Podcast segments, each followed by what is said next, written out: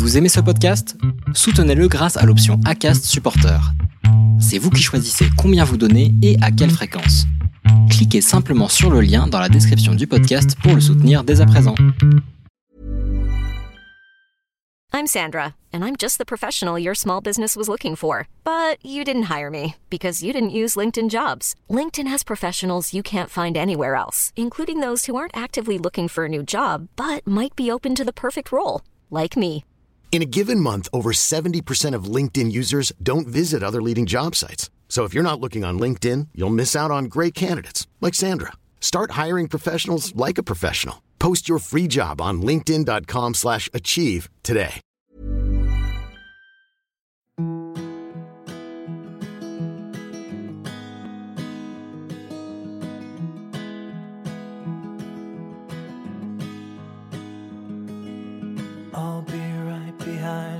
Josephine. I won't leave you waiting in between. And the cigarette you bummed from me is almost burning out. You suck it till your fingers burn and then you throw it on the ground. I'll be right behind you, Josephine. Bienvenue sur le podcast Les enfants vont bien. Ici, vous entendrez parler de PMA à l'étranger, de GPA, de conception artisanale, d'adoption et de bien d'autres termes qui accompagnent les parcours de conception de nos familles. Vous entendrez aussi et surtout des familles homoparentales, monoparentales par choix ou de fait, adoptantes, nous raconter leur parcours extraordinaire au sens littéral du terme vers la parentalité. Parce qu'en France, le chemin est bien avancé mais n'est pas encore abouti, je vous propose d'écouter des témoignages de nos quotidiens qui vont vous rassurer sur le fait que nos enfants vont bien.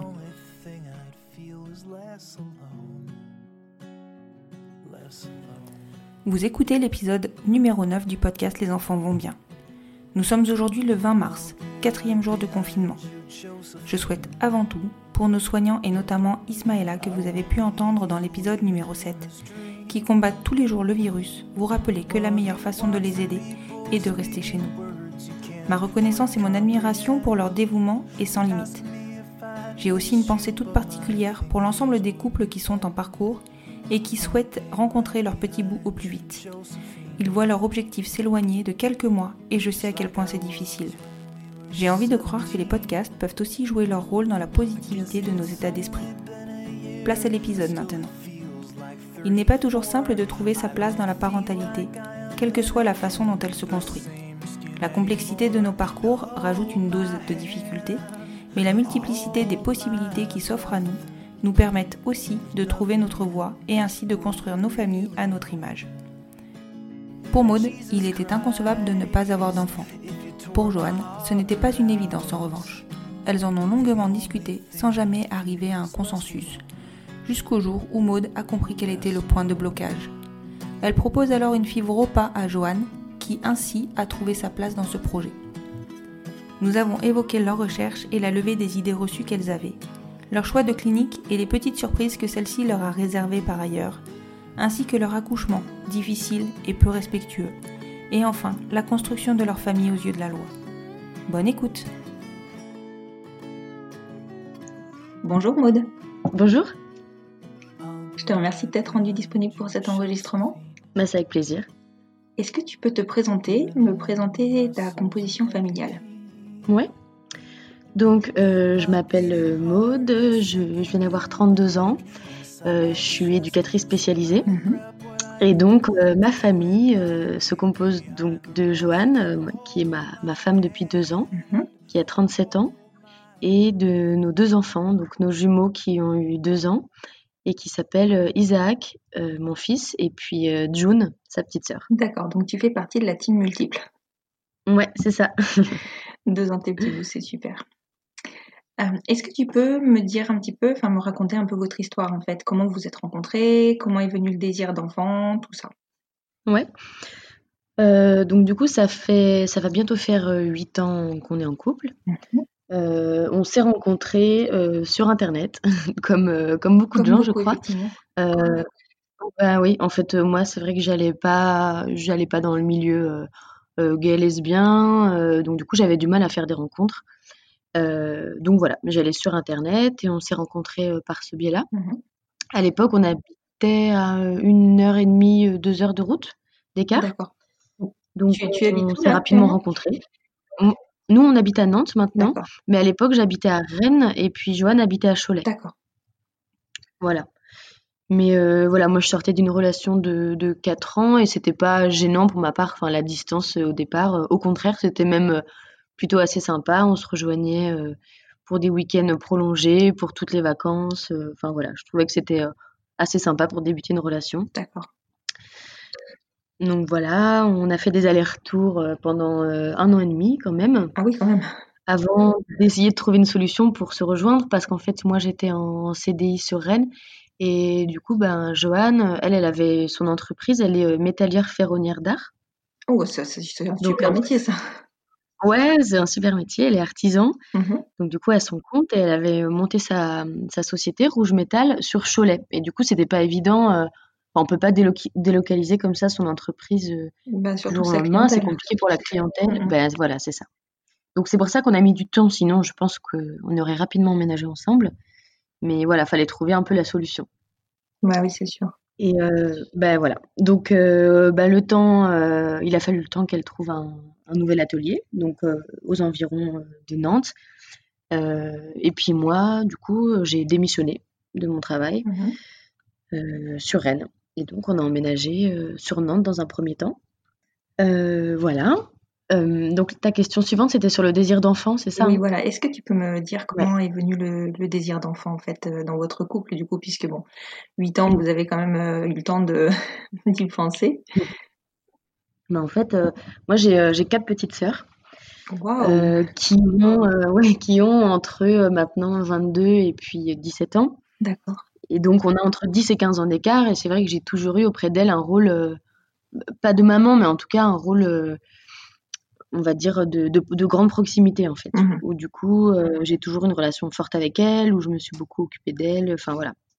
Et c'était une évidence pour moi. En fait, depuis toujours, j'ai envie d'avoir des enfants. Mhm. Euh, voilà. Enfin, le, je sais que c'est né aussi euh, de par mes sœurs. En fait, j'ai aimé les voir petites, les voir grandir, m'occuper d'elles. Je trouvais ça bah, fabuleux, en fait. Donc, c'était une évidence pour moi. Je ne me voyais pas vieillir, grandir sans enfant, en tout cas.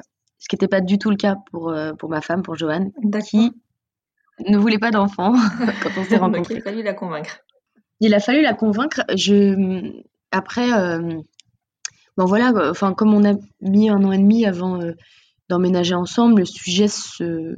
enfin, était pas souvent sur la table. Elle savait que j'avais envie d'avoir des enfants, mais euh, voilà, elle évitait un peu le sujet, on n'en parlait pas trop. Enfin voilà, c'était pas du tout un sujet, en tout cas, qui était euh, courant ou qui était quotidien dans notre couple, pas du tout. D'accord. Et en fait, toi, tu souhaitais avoir des enfants. Est-ce que tu t'étais posé la question de savoir si tu souhaitais les porter ou pas? Euh, je savais que j'avais envie d'une grossesse. Mhm.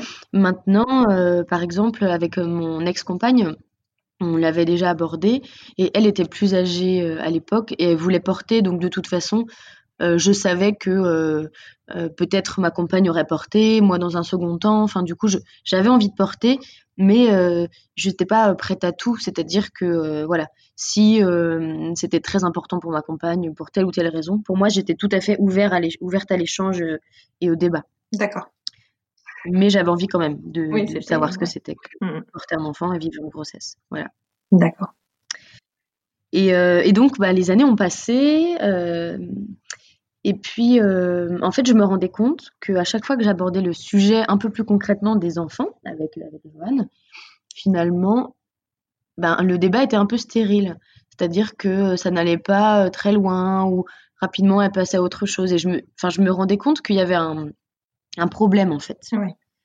Euh, on n'arrivait pas en fait à euh, parler euh, sereinement de ce projet d'enfant, en tout cas à faire naître les prémices de ce projet. On n'y arrivait pas, mais je savais pas pourquoi, et elle non plus, elle savait pas pourquoi.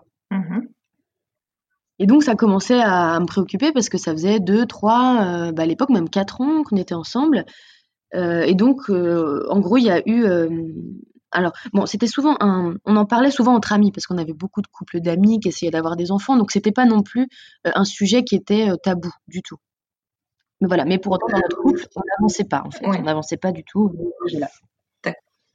Et donc, je me souviens d'un soir où j'ai de nouveau abordé le sujet, mais là, euh, je ne voulais pas poser un ultimatum, mais presque, je dirais. Tu l'as pas lâché, En quoi. disant, ben voilà, en disant euh, là, euh, moi, je, ça fait quatre ans qu'on est ensemble, je veux un enfant, et si vraiment peut-être tu n'en veux pas, j'ai besoin de le savoir, parce qu'en tout cas, moi, c'est une concession que je ferai jamais, le fait de ne pas avoir d'enfant. Mhm. Autant ne pas le porter, ou voilà, je suis prête à faire d'autres concessions, mais ne pas avoir d'enfant, c'était pas envisageable.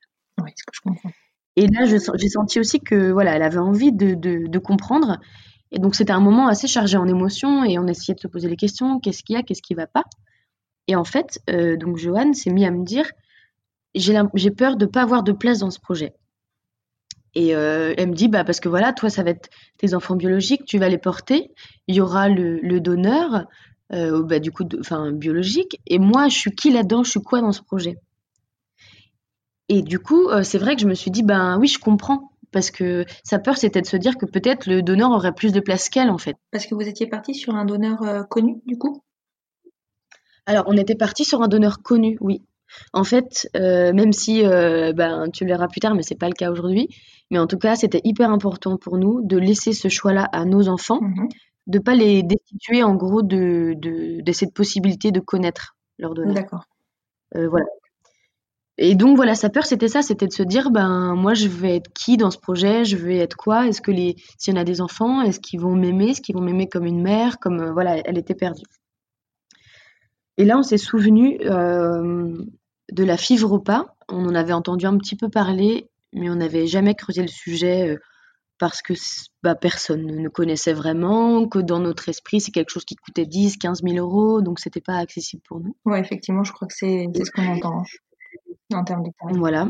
Et du coup, je, je, je me, ra- enfin, je me rappelle vraiment très bien, j'ai dit à Johan, mais est-ce que si on fait une FIV repas, est-ce que si je porte tes enfants biologiques, est-ce que tu crois que là, euh, tu pourrais te projeter dans le projet? Et là, en fait, vraiment, il s'est passé un, un déclic. euh, Enfin, elle m'a regardée, elle m'a dit oui. Elle m'a dit oui. En fait, je crois que c'est ça le problème. Et euh, enfin, c'est ça le nœud du problème, euh, et donc peut-être la solution. Mhm. Et là, c'était comme aussi ben, ces années de, de on ne sait pas où on va, de un peu d'interrogation, de non-dit. Et ben tout d'un coup, ça s'est démêlé en une fraction de seconde. Elle m'a dit oui, je crois que c'est ça. Et j'ai dit bah écoute, on y va. Et puis je me rappelle, on n'a pas dormi de la nuit. Euh, C'était un mélange euh, hyper chouette ben, de d'émotions. De, ben, on a fait des recherches sur Internet toute la nuit euh, bah, pour savoir ce que c'était. Est-ce que vraiment c'était euh, facile Est-ce que c'était euh, accessible ou pas Aussi cher qu'on le pensait. Voilà, c'était la nuit, une des nuits les plus agitées, je crois. Enfin, non, avant d'avoir, après, avoir- après avoir eu les jumeaux, c'était pas la nuit la plus agitée. Ouais, On a eu d'autres. Voilà, en tout cas, c'était une- vraiment une étape forte de notre projet, quoi. Bah oui, tu m'étonnes. C'est vraiment le moment où tu, où tu sens que voilà, tu, ça, ça va, ça va commencer quoi. Et toi, ça t'a pas posé, Exactement.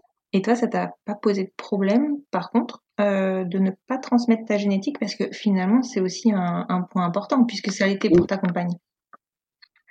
Ouais, je suis tout à fait d'accord. En fait, euh, quand, enfin, avant qu'on ait ce, ce sujet-là, vraiment, c'était très très important pour moi, enfin, que mes enfants soient mes enfants biologiques. Mhm.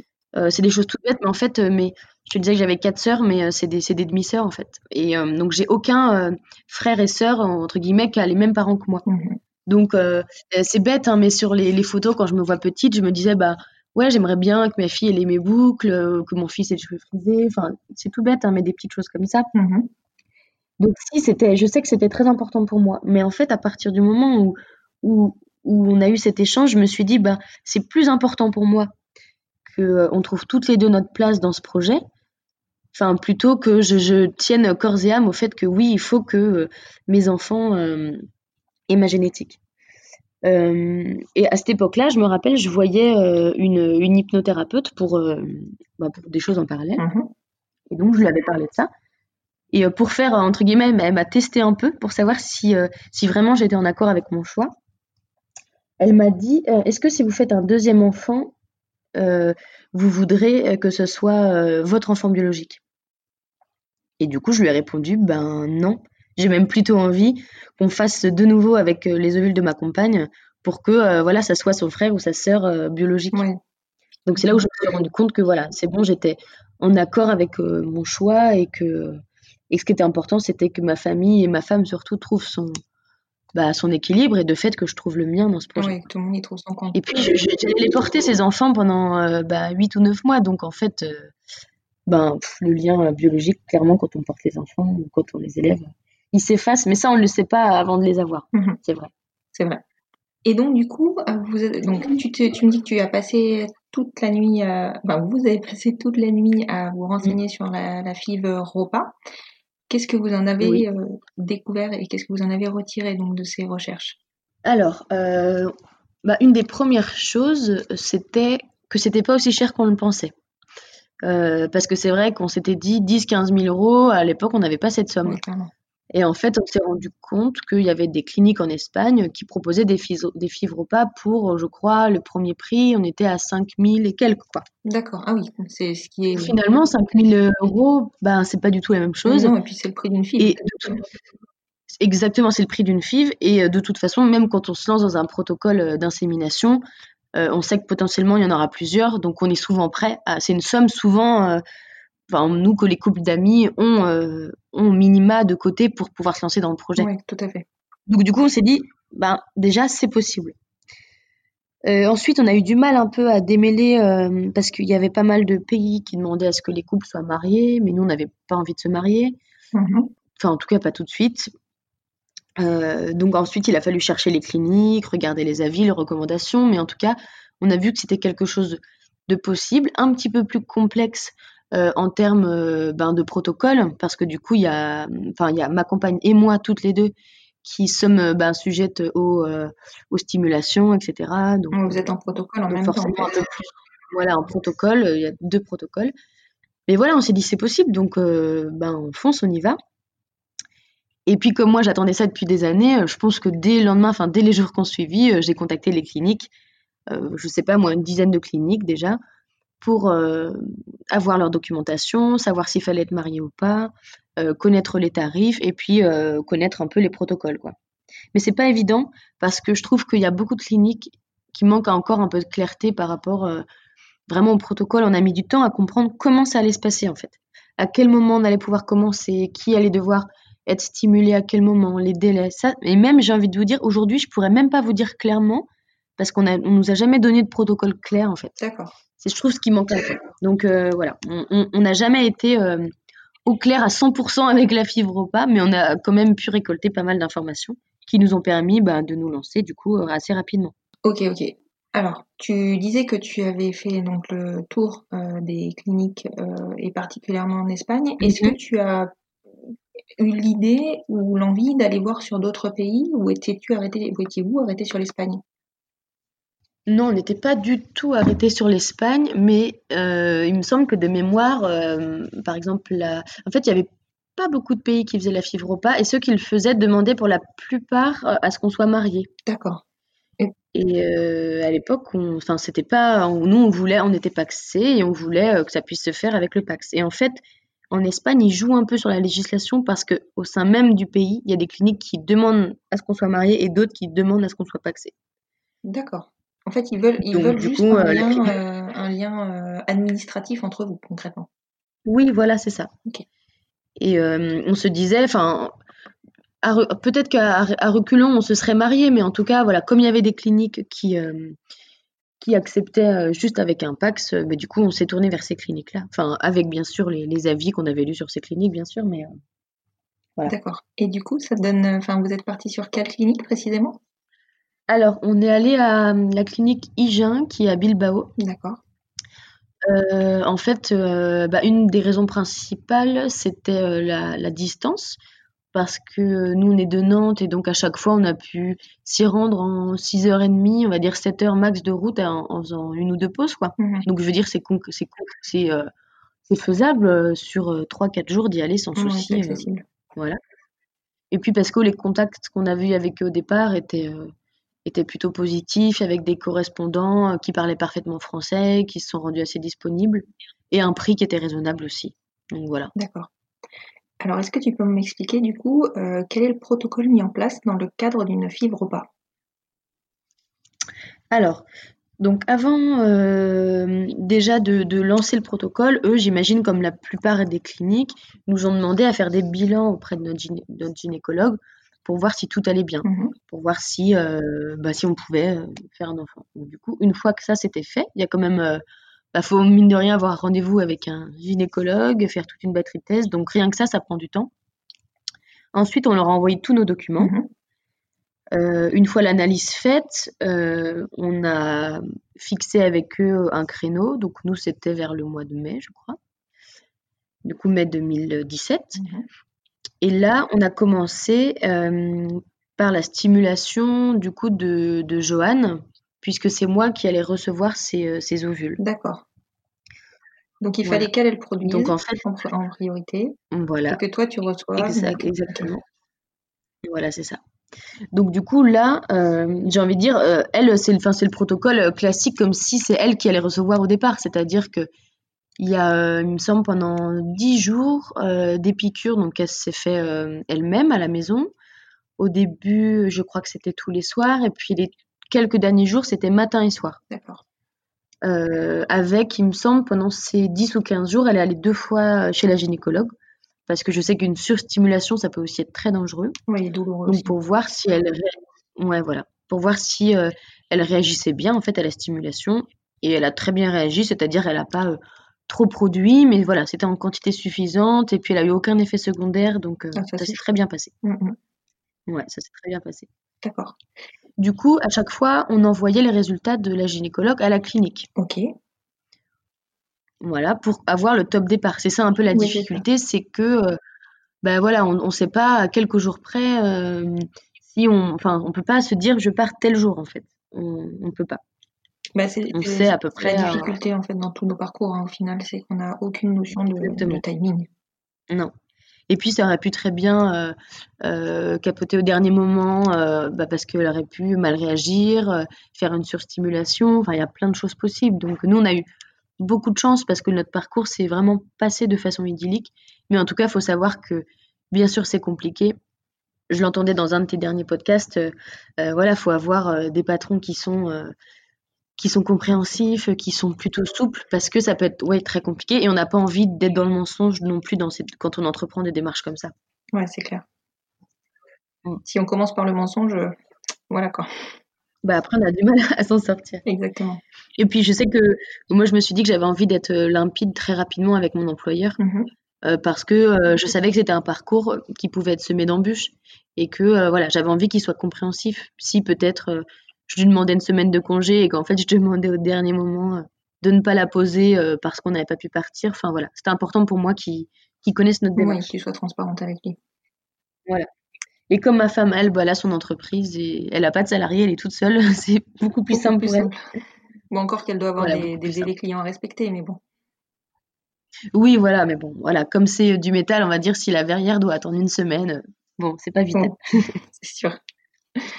Et donc en parallèle Donc du coup, voilà, ça c'est la, première phase du protocole. Du coup, c'était celle-ci, et puis on a eu le top départ de la clinique euh, pour partir.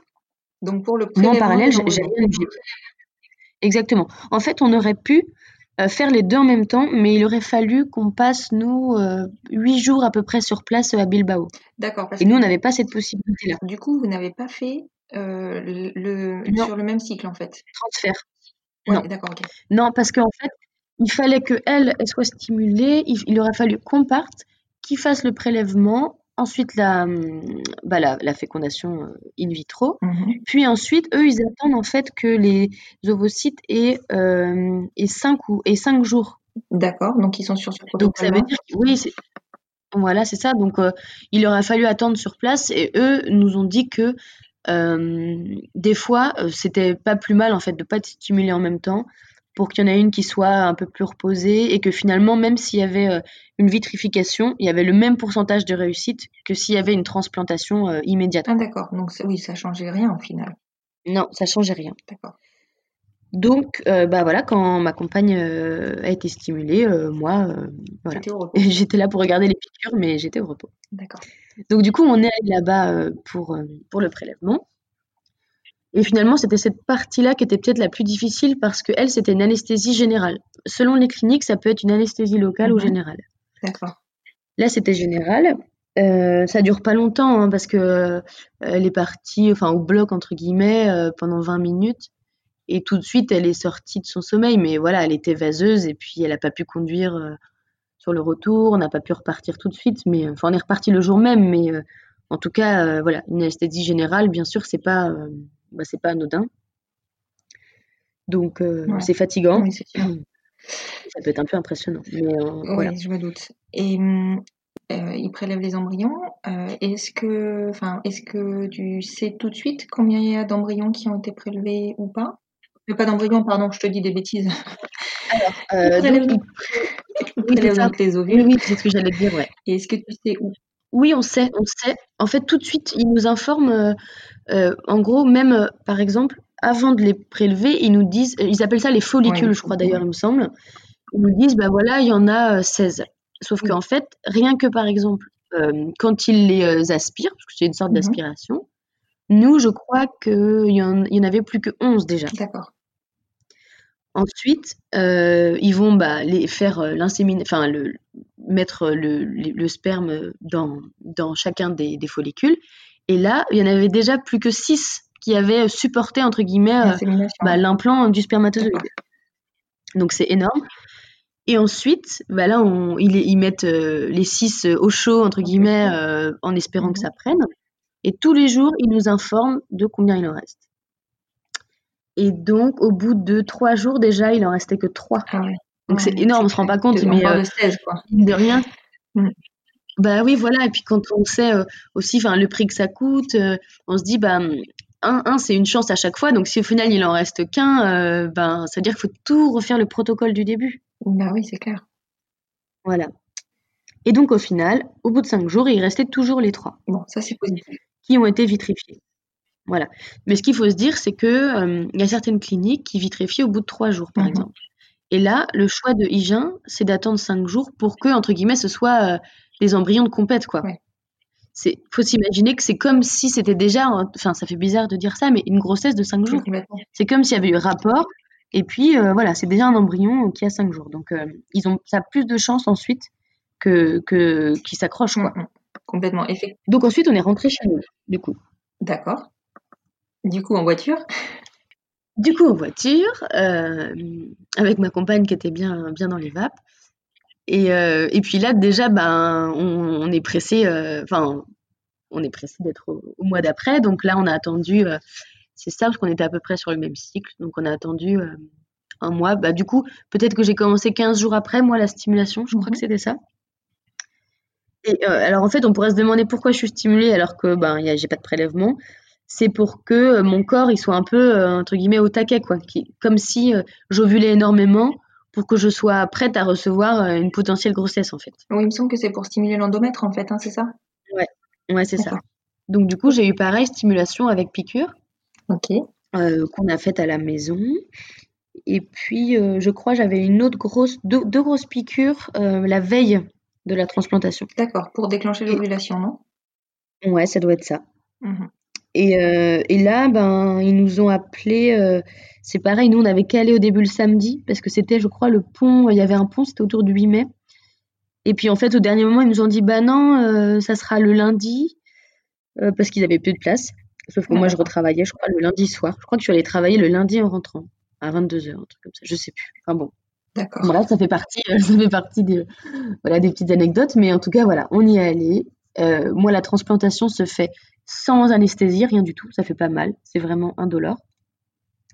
Mais là, il y a eu quand même du coup une grosse anecdote, c'est que euh, donc en fait, je suis rentrée dans, on est dans une petite salle avant où ils nous demandent, euh, ils me demandent de boire un litre d'eau, voire même un litre cinq d'eau, pour que la vessie soit gonflée et puis qu'ils aient un accès euh, opti- optimum en fait pour faire la transplantation. D'accord. Et euh, donc voilà, bah, j'avais très envie d'aller aux toilettes, mais il fallait se retenir.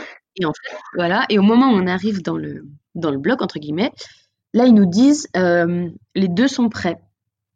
Et on dit, bah, les deux quoi? Ils font, bah, les deux embryons.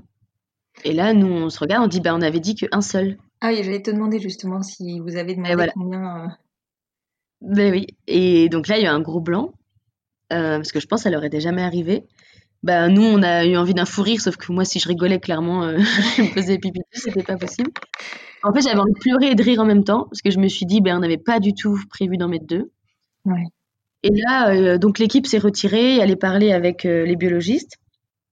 Et ils sont, rev- ils sont revenus et ils nous ont dit, bon, bah voilà, là, il y en a deux qui sont dans la, dans la canule.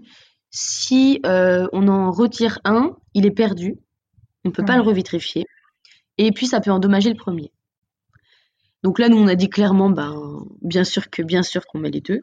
Voilà. Et puis, euh, donc, ils ont mis les deux. Et à partir de la seconde où ils ont mis les deux, on avait envie que les deux fonctionnent de toute façon. Oui, oui, évidemment. Bah, évidemment, on ne pouvait pas raisonnablement se dire, euh, bon, on a envie qu'il y en ait un des deux qui ne fonctionne pas. Non, on a envie que les deux Ouais. prennent. Mais du coup, ça a donné euh, du, un piment, un truc en plus au projet. Enfin, c'était, euh, c'était pas prévu. Enfin, bon. Ouais, Voilà. Et puis pour, qui, bah qui oui, c'est ça. Ouais. Et puis le, le- le- notre intervenant, enfin notre euh, interlocuteur nous dit, mais vous inquiétez pas, il n'y a que 20% de chances que, que les deux prennent, euh, voilà. Et puis bon bah voilà, les, du coup les deux ont pris.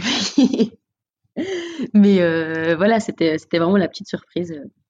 Ouais, donc finalement, cette Après- grossesse euh, multiple, elle n'était pas du tout anticipée de votre part? Non, pas du tout.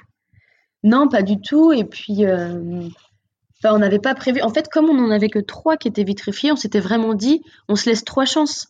Bah oui, Parce que là, euh, imaginons que la grossesse n'avait pas pris, euh, du coup, on n'aurait eu plus qu'une seule chance Bah pour oui, que ça fonctionne. Mm. En fait, on aurait pu peut-être décider d'en mettre deux, j'en sais rien, si on en avait eu cinq ou six vitrifiés. Mais là, on s'était vraiment dit, euh, même avec mon travail, c'était compliqué parce que je, je travaillais de soirée ou de matin, donc on s'était dit avec des jumeaux, ça va être compliqué. Mm, Donc mm. voilà, c'était vraiment un choix de raison euh, de s'être dit, on n'en met qu'un, quoi. D'accord. Bon, donc après cette petite blague de la clinique, qui a quand même toute son importance. Donc là, vous, donc suite à cette implantation, alors comment ça se passe l'implantation pour le coup? Donc toi, tu, tu rentres au bloc aussi? Je rentre au bloc, donc j'étais avec euh, ma compagne, euh, et puis il y a, en fait, il y a les biologistes qui euh, prélèvent euh, bah, du coup les embryons dans Mhm. une sorte de canule, oui, c'est ça, dans une canule. Euh, et ensuite, ben, ils viennent juste me mettre la canule euh, bah, en fait, euh, dans le vagin, puis ils appuient, et puis voilà, c'est c'est du coup mis. Et puis comme c'est tout tout petit l'embryon, euh, ils ont raté la première fois, en fait, ils sont allés vérifier au microscope, et en fait, les deux étaient encore dans la canule. Parce qu'en fait, Ah c'est oui. très visqueux, je savais pas, c'est très très visqueux l'embryon. Et donc en fait, les, heureusement qu'ils ont vérifié, parce que sinon, ils en auraient mis aucun. Oui, c'est clair. Donc voilà. Et puis euh, la biologiste m'a dit, bah, tous les embryons qui sont restés coincés dans la canule ont donné naissance à des bébés. Alors je ne sais pas si c'est un hasard ou quoi, mais bon signe. donc voilà. Et puis en fait, euh, ensuite ils nous disent de rester, euh, aller une demi-heure euh, allongés en salle de repos. Puis on est parti, on est reparti tout de suite en fait, vu que je travaillais, euh, Bah oui. je travaillais juste après. Donc euh, voilà. Et puis bah ensuite c'est, j'ai pas de douleur. euh, Enfin le jour même j'ai pas eu de douleur. La première semaine qui a suivi, par contre. euh, J'étais extrêmement fatiguée, j'ai eu des crampes, j'ai même eu des saignements, ce qui m'a fait croire que j'avais perdu du coup euh, les embryons, Ouais. euh, et c'était pas le cas. Mais La euh, voilà, ensuite, bah ouais, la preuve. Mais je- en fait, ce dont on se souvient, c'est que, enfin, jusqu'à la première écho, qui est à, à deux mois à peu près, enfin, moi, c'était les deux mois les plus longs de ma vie, en fait, vraiment. Je pense que c'est Ouais, le cas pour, pour beaucoup de gens, en fait. Bah, déjà, le, les 14 premiers jours là, pour avoir passé le fameux test sanguin, euh, je trouve qu'ils sont hyper longs. Oui, oui. Et, Bah, moi, euh, j'avais fait, euh, j'avais fait en, en cachette un test de grossesse. À un moment, j'avais trop besoin. Parce que comme j'avais eu des saignements, j'avais besoin de savoir, en fait, si, euh, euh, j'avais perdu les bébés ou pas. Mais ce qui était un peu bête, parce qu'en plus, le test aurait pu être un faux positif, parce que j'aurais pu, en effet, avoir perdu les embryons. Et... Enfin bon, j'ai pas pu m'en empêcher, mais euh, c'est vrai que les jours sont longs. Et en fait, nous, euh, bah, trois semaines après, on avait prévu de partir en voyage au Monténégro. Et euh, deux jours avant de partir, la clinique a fait une erreur, une deuxième erreur. Ils en ont fait pas mal en fait, mais bon. Oui, c'est clair. En fait, euh, ils ont mal interprété les résultats de ma prise de sang. Mhm. Et on a eu un mail un matin, même pas à 11h du soir, en nous disant bah, les résultats sont anormaux, euh, il semblerait que vous fassiez une grossesse extra-utérine. Il faut un rendez-vous en urgence chez un gynécologue euh, demain. D'accord. Donc du coup, Ouais, euh, on a été voir. bah ouais, en plus à 23h, enfin c'était pas très pédagogue, mais bon. Voilà, on leur a redit tout ça après. Ouais, Et donc du coup, on est allé chez le gynécologue en urgence. et c'est là, en fait, qui, c'est, enfin, c'est elle qui nous a appris que les deux avaient fonctionné parce qu'elle a dit, bah, regardez, il y a deux petits scintillements et ça, c'est deux cœurs qui battent. Excellent. Et voilà. Et donc, ils avaient à l'époque euh, trois semaines. Donc, euh, il y avait encore plein de possibilités. Il aurait pu se passer plein de choses. Mais c'est là où on savait que les deux s'étaient accrochés. Et qu'en fait, c'était pas du tout une grossesse extra-utérine. C'est juste Métaux qui avait explosé parce que ben, les deux étaient là, quoi. Mais alors attends, parce que comment est-ce que tu peux faire une grossesse extra-utérine quand l'embryon, il ne passe pas dans les trompes alors j'en ai aucune idée. En fait, le, notre interlocuteur euh, de l'époque a été euh, licencié, pour être honnête. Ah. En fait, il faisait, ouais, il faisait beaucoup, beaucoup d'erreurs et il nous a fait plein de bêtises. Alors qu'ils sont sans gravité, mais du coup, qui nous mettaient pas en confiance. Bah et aujourd'hui, euh, ils nous ont dit, ils nous ont, ils nous, enfin, ils se sont excusés, ils nous ont dit qu'ils avaient, qu'ils avaient en effet pris en compte bah, toutes nos remarques. Et apparemment, on n'était pas les seuls. Aujourd'hui, ils ont bah, ils ont restructuré toute l'équipe et lui n'est plus là. Et c'était vraiment lui qui nous a euh, insécurisé un peu tout au long du protocole. Euh, c'était des réponses approximatives. C'est lui qui a dit qu'on bah, qu'on voulait en mettre deux alors que non. Donc voilà. D'accord. Mais euh, après sur place, je veux dire, c'est, enfin, c'est vraiment se croirait dans une clinique privée lambda quoi. C'est, c'est très propre, c'est très pro. et tous les interlocuteurs qu'on a eus sont top quoi. On n'a juste pas eu de chance en fait. Je pense qu'il était bah, il n'était pas très compétent et aujourd'hui, il n'est plus là. Quoi. Ouais, bon, il valait peut-être mieux, mais finalement, c'est aussi grâce à lui qu'aujourd'hui, tu as tes jumeaux. Mais ouais, c'est pas faux. Et puis aujourd'hui, on reviendrait pour rien au monde en arrière, malgré euh, nos milliers d'heures de sommeil en moins. oui, ça, c'est, c'est le, lot de tous les parents multiples, je crois. Bon, des parents en règle générale aussi, mais bon, les parents multiples, quand même, euh, sur le sommeil, euh, je pense qu'on est des warriors. Mm. c'est clair. Donc, du coup, là, tu es enceinte, euh, tu as fini ton protocole avec la clinique, puisque donc je pense qu'après cette fameuse écho de datation, tu bascules sur un, suivi en France. Oui, exactement. Et comment se passe Alors, ta Double donc? Ben, du coup, j'ai été suivie euh, au CHU de Nantes, puisque du coup, euh, enfin très rapidement, on me disait que c'était mieux pour moi d'accoucher là-bas, parce que dans le cas d'une grossesse gémellaire, avec bah, des risques d'accouchement prématuré, de toute façon, euh, les petits auraient pu aller en néo néonat là-bas. Et si j'accouchais ailleurs, on aurait été séparés. Donc, on m'a dit qu'il valait mieux que je fasse mon suivi là-bas. Oui, en général, vaut mieux. Et donc, ensuite, j'ai été vraiment suivie euh, bah, comme n'importe quelle femme. Alors, alors comme c'était une grossesse multiple, j'avais des, des échos euh, assez rapprochés. Et puis, à la fin, j'avais voilà, vraiment une, une sage-femme qui venait à la maison pour faire des monitorings. mais bon, en tout cas du fait de notre parcours euh, en Espagne et que ce soit une fièvre ou pas, ça n'a strictement rien changé. Euh, c'était marqué dans notre dossier, clairement. Alors, des mhm. fois, les vieux gynécologues euh, avaient un peu à la paupière levée parce qu'ils ne comprenaient pas tout, mais on n'a jamais eu aucune remarque. Et ma compagne a toujours été accueillie comme, comme si ça avait été bah, le, papa, quoi, dans un couple hétérosexuel. Et, Vous avez été en bien, tout cas, on n'a jamais eu. La seule la seule chose qui nous est arrivée où on était mécontente, c'était justement euh, avant de partir, quand on a vu une, gynécologue en urgence, qui nous a fait un peu la morale. Euh, elle devait avoir, euh, je sais pas, peut-être 65, 70 ans même. en nous disant que c'était n'importe quoi, que c'était une très grosse prise de risque de faire ça, qu'il y avait peu de chances, qu'en gros, qu'il y avait peu de chances que la grossesse marche, quoi. Et pourquoi tu que c'était une grosse prise de risque? En fait, c'est parce qu'elle disait que, euh, que j'avais euh, bah, pas de lien génétique avec l'enfant, c'est-à-dire que c'était, entre guillemets, ni le sperme du papa euh, et ni mes ovules.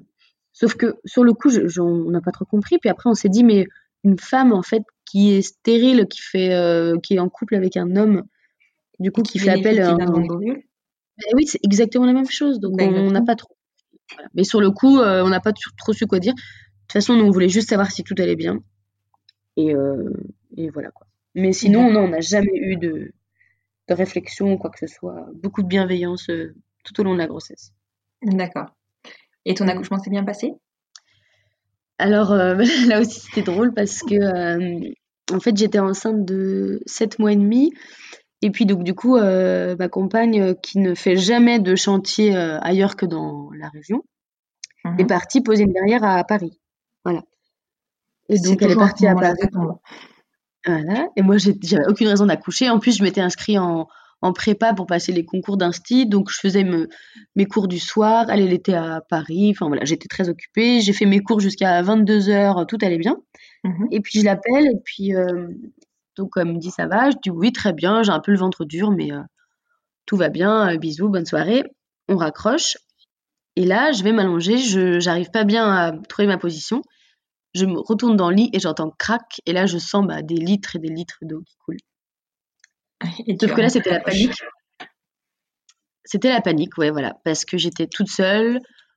C'était au mois de décembre. Euh, ma femme était à Paris. Euh, il était beaucoup trop tôt pour accoucher. Enfin, j'étais enceinte de 7 mois et demi. Donc, dans ma tête, j'avais pas accouché maintenant. Mhm. Et donc là, je l'appelle.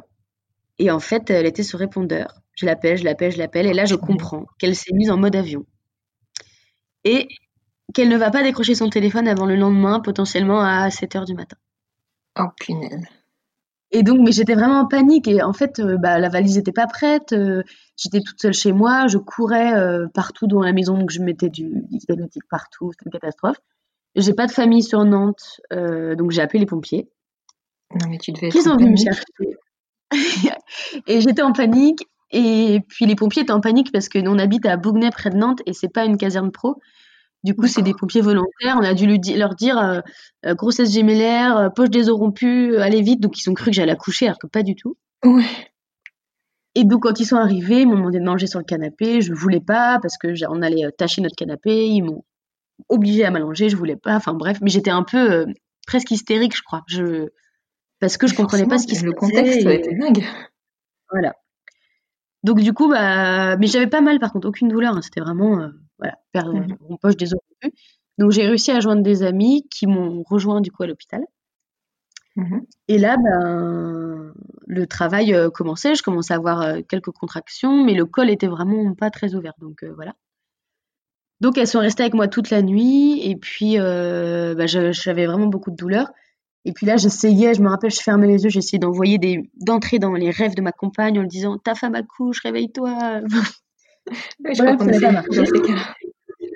Et puis, euh, ben, 6h, 6h30, et puis, euh, je sais pas, j'ai dû lui envoyer peut-être 30, 40 SMS en fait. J'ai même fait un selfie avec les pompiers que je lui ai envoyé. Et là, à bah, 7h30, je crois, mon téléphone sonne, c'était elle. Mais là, en fait, j'étais, de, j'étais en colère, en fait. Bah, forcément. J'étais en colère parce que, ben, voilà, et du coup, j'ai dit à ma copine, bah, vas-y, décroche, moi je, moi, je vais m'énerver.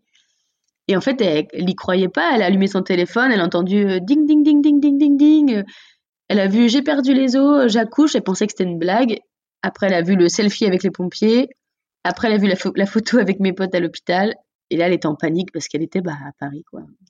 Ouais, elle était pas et donc, elle a dit, bah, j'arrive. Sauf que moi, bah, j'avais réfléchi à tout pendant la nuit. Je me suis dit, hors de question qu'elle prenne sa voiture et qu'elle roule pendant 5 heures dans cet état. Donc, on lui avait dit, tu as un train, donc tu sautes dans un taxi tu sautes dans le train, ensuite pareil, enfin, ce qui fait qu'elle était là en pas très longtemps, trois heures après, elle était là, quoi. Ouais, donc c'était finalement euh, voilà. assez rapide. Enfin, on peut dire ça comme ouais. ça. Mais au final, euh, bah, le travail s'est arrêté je n'ai pas accouché à ce moment-là. J'ai accouché ah, une semaine après.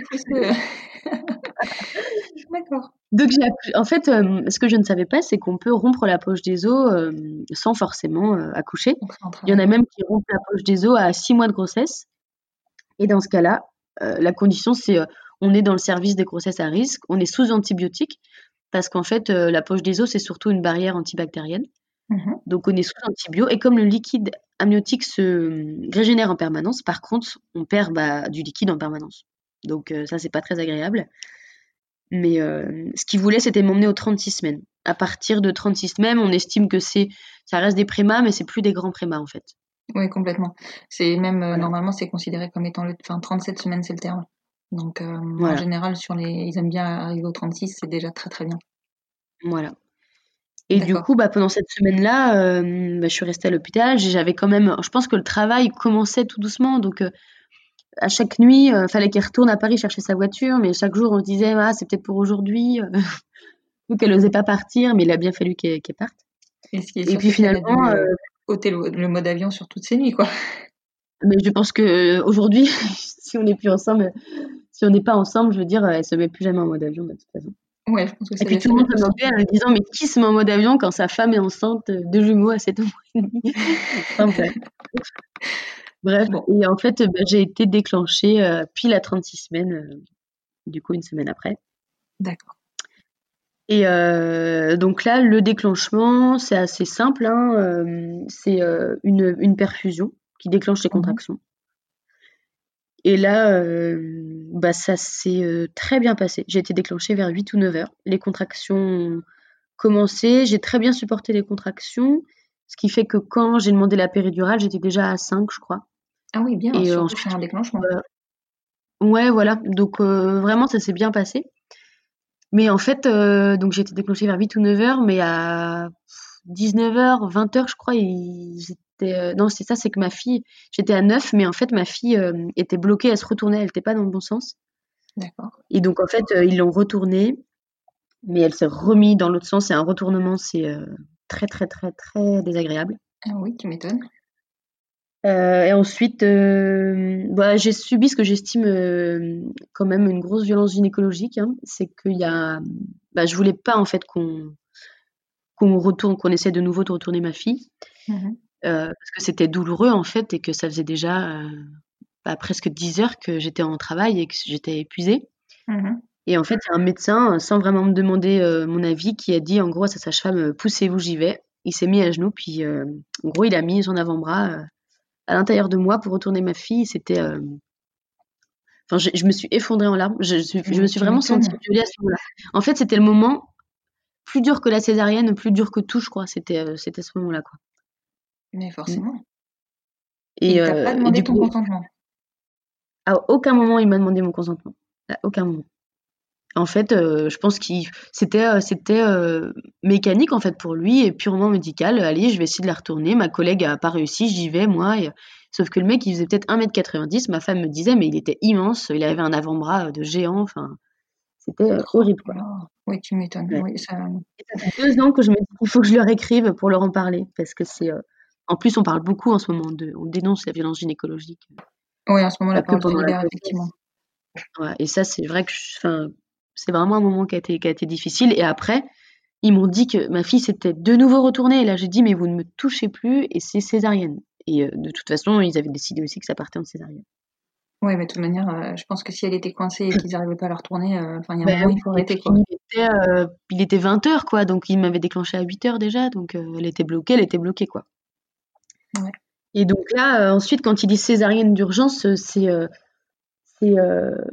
c'est ah, c'est comme dans un film, en fait. C'est assez bizarre. C'est parce que du coup, ben, on va au bloc, mais en, en 30 secondes, quoi. Tout le monde enfile euh, des blouses, des masques. Il y a, euh, parce que pour des jumeaux, il doit y avoir euh, plusieurs médecins, deux sages-femmes, des auxiliaires, euh, des anesthésistes. Enfin, je pense qu'il y avait, ouais, c'est ça, parce qu'on a, on a une ra- rachi euh, anesthésiste, Mhm, c'est ça, une anesthésie. il y a peut-être 18 personnes dans le bloc. Ils ont accepté que ma compagne vienne.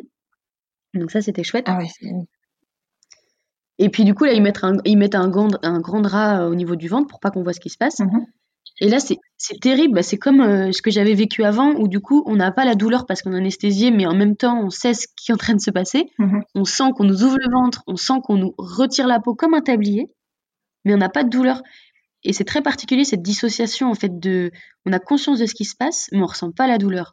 Ah oui, Et, euh, je trouve que ça, c'est très particulier. Enfin, on n'a pas l'habitude de ça, en fait. Après, je pense qu'on ressent pas toutes les mêmes choses parce que moi, pour le coup, sur la, la césarienne, j'ai absolument rien senti. Mais même, j'ai même pas vu mes deux premiers enfants parce que je pensais qu'ils étaient encore en train de se tâter à ouvrir, tu vois. Ah oui. D'accord. Donc euh, voilà. Ouais, bah sûrement. Ouais. Bah, moi, je ressentais que, enfin, j'avais, j'avais cette sensation de peau qu'on tire, en fait, comme un tablier, mais aucune douleur. D'accord. Et puis, euh, et puis j'étais à bout, quoi, épuisée. Et du coup, bah, là, ils m'ont mis, euh, je sais plus, si ma fille, d'abord. Mhm. Et puis euh, ensuite mon fils. Et puis, euh, donc, mon fils faisait 1,9 kg et ma fille, elle faisait 2,4 kg. Oui, c'était des beaux bébés. Du coup, ils les ont emmenés avec ma compagne à Mhm. côté. Et puis voilà, après, je crois que j'ai dû pleurer pendant une heure, mais c'était parce que euh, De nerfs, quoi. bah, enfin, la pression retombait, quoi, les nerfs qui lâchaient, c'est ça, ouais, les nerfs qui lâchaient. D'accord. Et puis ensuite, euh, la première nuit, c'est pas très bien passé parce qu'on était au CHU et en fait, euh, on n'était pas dans un service euh, spécial, on était vraiment à la maternité, la plus grosse maternité de Nantes, énormément de passages, de bruit. Et puis nous, on était maman depuis deux heures et puis je me souviens d'une infirmière qui rentre et qui nous dit, mais vous entendez pas votre fille comme elle respire, c'est hyper grave quand même, vous êtes pas rendu compte de ce qui se passait. Alors, bah, nous, en fait, on ne sait pas comment un bébé il respire. Ah oui, c'est clair. Et enfin voilà, et du coup, euh, donc notre fille a été mise en couveuse Mmh et notre fils a été emmené en néonat parce qu'il était, il faisait moins de 2 kilos. D'accord. Et puis les, les premiers jours qui ont suivi, en fait, moi j'ai fait un, un énorme baby blues, vraiment énorme baby blues. Et là, ce que je trouve encore dingue, c'est que, c'est-à-dire que je pleurais du matin au soir, je ne m'alimentais pas, j'arrivais pas à m'occuper de mes enfants. Il n'y a pas une seule personne, en fait, du personnel hospitalier qui a été capable de me dire Madame, peut-être que vous faites un baby blues, peut-être vous devriez voir la psychologue de notre service, vous inquiétez pas, ça va passer. Personne. Et, bah, et j'ai envoyé des messages de détresse à toutes mes amies et même mes collègues que je connaissais à peine qui avaient eu des enfants pour savoir si c'était normal. Parce que en fait, j'avais ma fille qui était avec moi en chambre, j'arrivais pas à m'en occuper. Et j'avais mon fils qu'on m'emmenait voir dans un autre service en fauteuil roulant parce que j'avais eu la César. Et je me disais, mais je peux pas m'en occuper d'un deuxième bébé aussi petit qui est sous sonde, alors que déjà, mon premier enfant, j'arrive pas à m'en occuper. Non, mais c'est vrai. J'étais très, très, très déprimée. C'est vrai que sur le baby blues, enfin, je vais même te dire, moi, ce que j'ai trouvé dingue, c'est qu'on m'a seulement dit, vous inquiétez pas, ça va passer. Alors oui, c'est vrai, ça passe. Sauf que sur le moment, t'es tellement mal, mais tellement mal que t'as pas envie d'entendre ça, en fait. Enfin, tu crois même pas, en vrai. Ouais. On est mal accompagné on est hyper mal accompagné. Et en fait, moi, j'ai eu le malheur de dire que je voulais essayer d'allaiter. Et en fait, ce que je ne savais pas, c'est qu'eux, ils considèrent que l'allaitement, c'est un projet, en fait. C'est un mmh vrai projet. du coup, pendant trois jours, ils m'ont poussé donc, euh, à faire des faux tirages de lait euh, parce que j'avais pas encore de lait, donc huit fois par jour, plus euh, de stimuler huit autres fois par jour. Plus de donner le biberon. Donc en fait, ça faisait juste pour un bébé, voilà, ça faisait 24 fois par jour, ce qui est assez dingue. C'est énorme. Ouais. Donc euh, voilà, après on a été en unité kangourou tous les quatre, où là on a été euh, vraiment bichonnés, euh, on pouvait avoir du relais la nuit. Moi ça m'a permis de rencontrer aussi la psychologue et, et en fait au bout de cinq jours ça allait, j'allais vraiment mieux et j'ai pu m'occuper de mes enfants du mieux que je pouvais. Mmh et on, est, on a passé dix jours en gros à l'hôpital tous les quatre et on est rentré début janvier à la maison avec les deux enfants et puis du coup, euh, au début, on avait une hospitalisation à domicile pour Isaac, mmh euh, parce qu'il était encore tout petit. Et puis voilà, après on a pris notre rythme euh, tous les quatre et j'ai lancé très rapidement les démarches d'adoption, du coup, pour ma compagne. Parce que du coup, vous étiez mariés en même temps? Voilà, c'est ça que j'allais oublier. En fait, on s'est mariés quand j'étais enceinte de 4 mois. D'accord. En gros, on s'est on s'est dit: «Bah, de toute façon, il faut qu'on se marie» et puis du coup, on a prévenu la famille, trois semaines avant qu'on se mariait et puis, et on, voilà, on s'est mariés pas, quand j'étais enceinte de 4 mois. Oui, parce que c'était pas votre projet initial. C'était pas notre projet.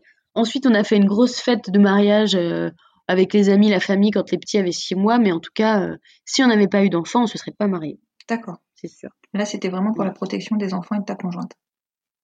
Ouais, c'était exactement ça. D'accord. Et donc, du coup, tu as lancé la procédure d'adoption rapidement, tu disais? Oui, euh, je pense qu'ils avaient, euh, deux mois, euh, donc on nous avait dit avec ou sans avocat. Un avocat, je crois que c'était à peu près 800 euros mmh et c'est purement une démarche, d'aide administrative. C'est-à-dire que, moi, quand j'ai appelé le tribunal, il nous disait qu'il y a aucun enfin, qu'aujourd'hui des démarches comme la nôtre, il y en avait plein, mmh que c'était, un peu protocolaire et qu'il y avait pas de raison que ça soit refusé. Mmh fait, c'est pas le fait de prendre un avocat qui ferait, qui ferait, que les choses, seraient validées ou pas. D'accord. Donc 800 euh, euros, c'est pas mal, surtout quand on sort d'une FIV pas. C'est clair. Et puis moi, j'étais à la maison, donc j'ai fait moi-même euh, les procédures administratives. Mmh euh, voilà, on a tout envoyé. Il faut savoir qu'aujourd'hui, ma compagne n'a toujours pas adopté les enfants. Ils ont plus de 18 mois, 18 mois de retard au tribunal de Nantes. C'est énorme. Alors moi, je me plains des 12 mois des triplés, mais alors 18 mois, c'est énorme. Ouais. Ouais, ouais, c'est énorme.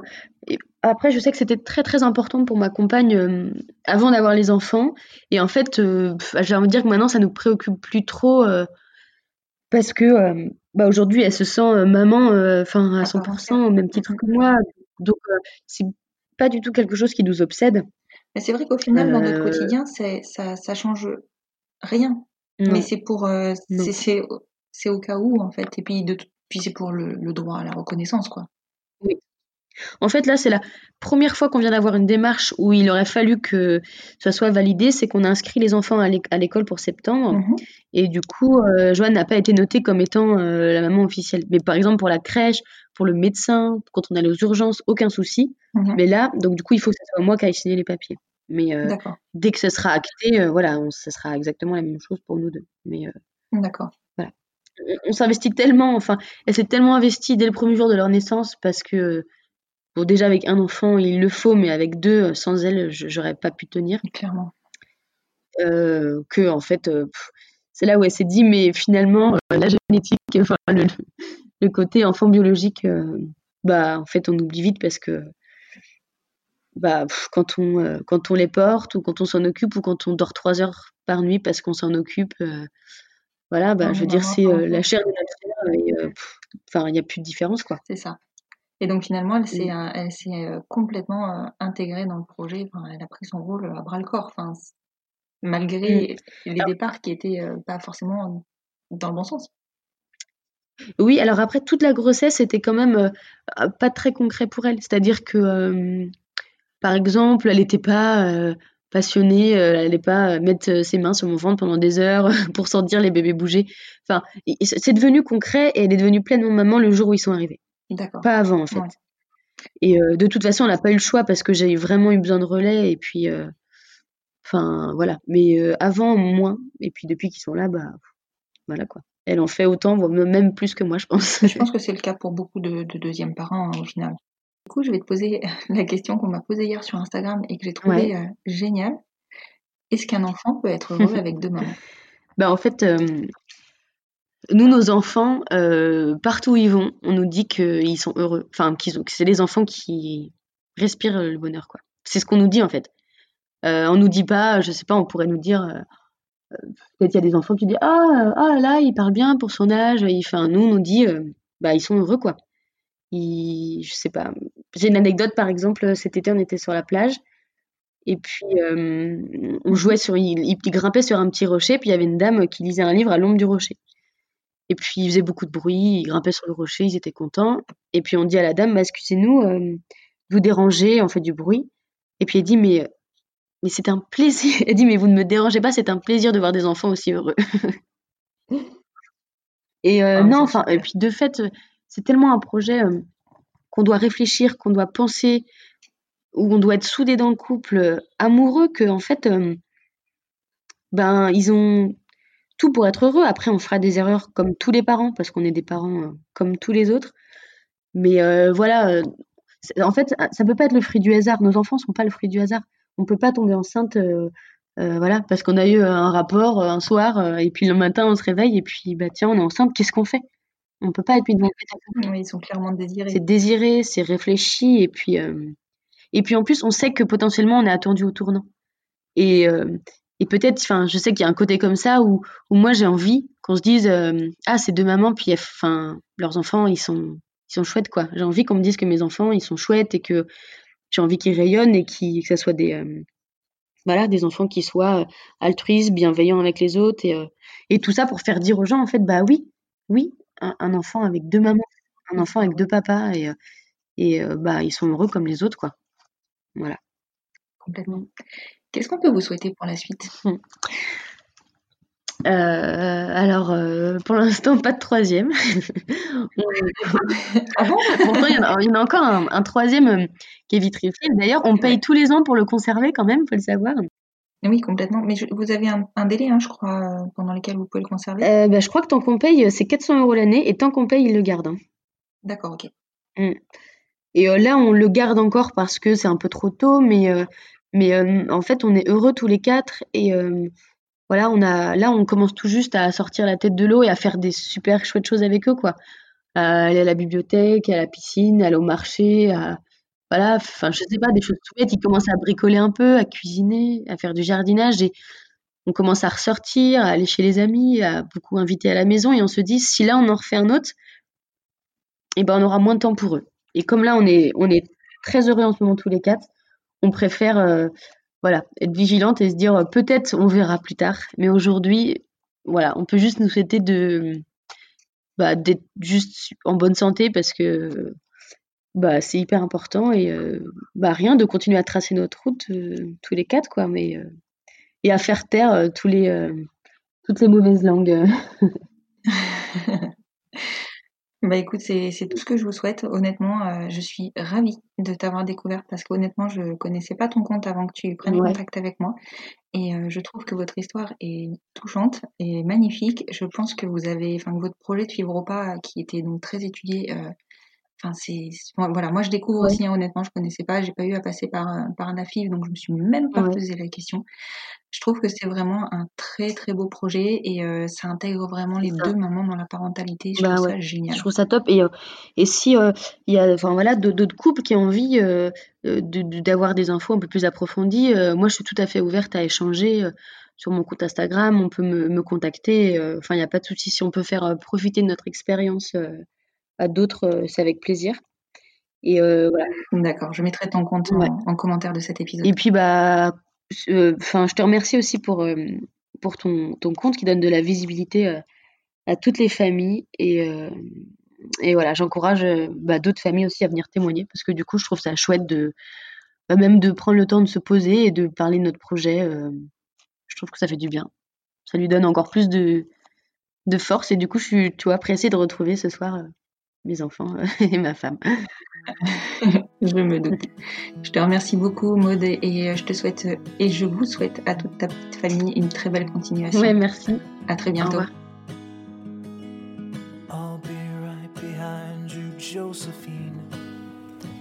Et voilà, c'est la fin de cet épisode. J'espère qu'il vous aura plu, et si c'est le cas, n'hésitez pas à soutenir le podcast en lui mettant 5 étoiles sur votre plateforme d'écoute, et plus particulièrement sur Apple Podcast afin de lui donner plus de visibilité. N'hésitez pas à le partager, à le faire découvrir. Plus nous gagnerons en visibilité et plus nous aiderons d'autres familles à se construire et ainsi nous normaliserons les nouveaux schémas familiaux. Peut-être aurons-nous aussi la chance de pouvoir rassurer et montrer la voie aux nouvelles générations.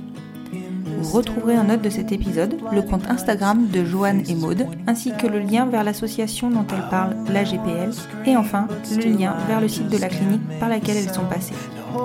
Je vous souhaite une très belle fin de journée et vous dis à vendredi prochain pour écouter un nouvel épisode du podcast Les enfants vont bien.